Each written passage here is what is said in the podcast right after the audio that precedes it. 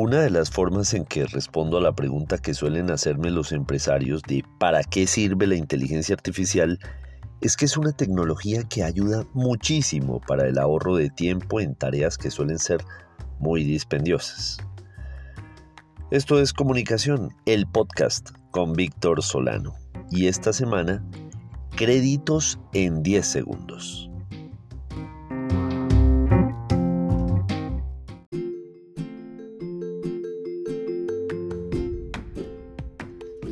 Hay cientos de tareas en cada oficio y profesión que habitualmente quitan mucho tiempo a las personas en cualquier empresa, en cualquier organización.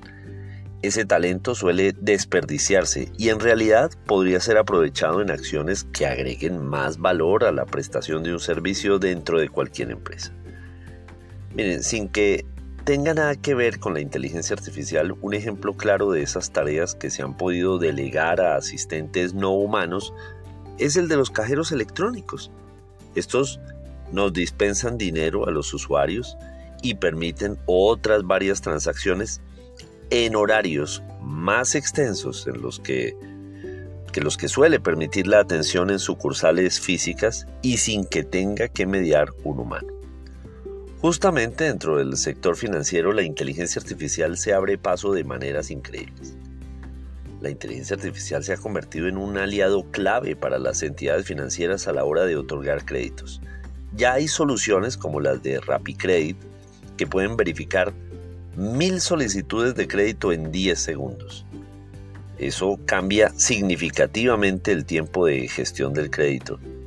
Estas metodologías con inteligencia artificial lograron disminuir un 13% la morosidad en esta compañía y aumentaron el servicio al cliente.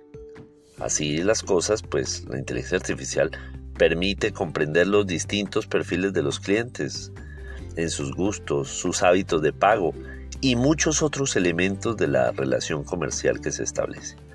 Así, una entidad financiera puede automatizar y agilizar la evaluación de solicitudes de crédito, así como para tomar decisiones que sean más precisas y basadas en datos.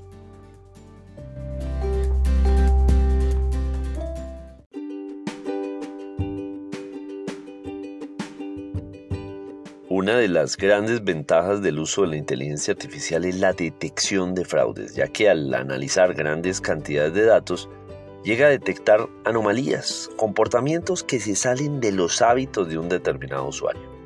Un ejemplo de ello serían esas transacciones bancarias en áreas geográficas que son inusuales o que están alejadas de los lugares frecuentados por el usuario. A través de inteligencia artificial, esta empresa ha otorgado ya más de 2 millones y medio de créditos sin gastar una sola hoja de papel. Y esto en cuestión, como les decía, de solo 5 a 10 segundos. Durante el proceso de solicitud de crédito, mientras que el usuario ve en su pantalla un mensaje que dice procesando, la inteligencia artificial está ahí verificando los datos personales registrados para validar así la identidad y paralelamente está evaluando la capacidad de pago e incluso consultando su estado en las centrales de riesgo. La inteligencia artificial también le ha permitido automatizar la verificación de aquellos pagos de créditos que los usuarios realizan de manera física. Antes esa labor se realizaba manualmente, sin embargo y gracias a la automatización, este trabajo se redujo en tres horas hombre y eso impacta positivamente en el servicio al cliente ya que el pago se aplica de forma más rápida.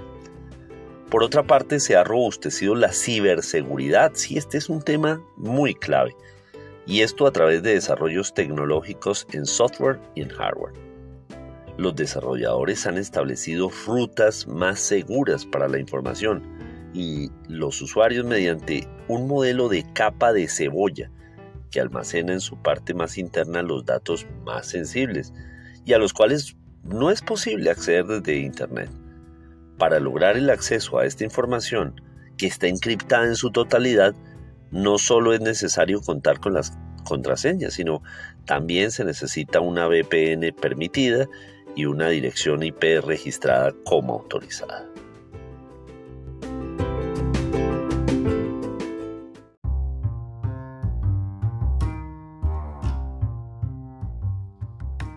Por supuesto, los modelos de inteligencia artificial deben ser constantemente monitoreados y actualizados para así garantizar la efectividad y, ojo, sobre todo esto, evitar sesgos o discriminación involuntaria en las decisiones crediticias. Ese es uno de los dilemas éticos que tienen que resolverse en el proceso de aprendizaje de la inteligencia artificial para no contaminar los algoritmos con los sesgos y los prejuicios humanos.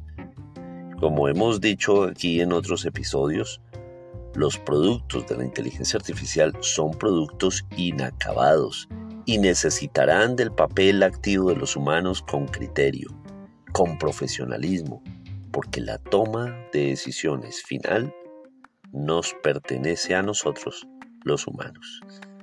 Recuerden que en Twitter soy arroba solano, en Instagram me encuentran como Víctor Solano Franco y este episodio originado desde Socorro, Santander, Colombia, tiene su columna homónima en vanguardia.com y en las principales plataformas de distribución de podcast como Spotify. Nos oímos la próxima semana o antes si algo se nos ocurre.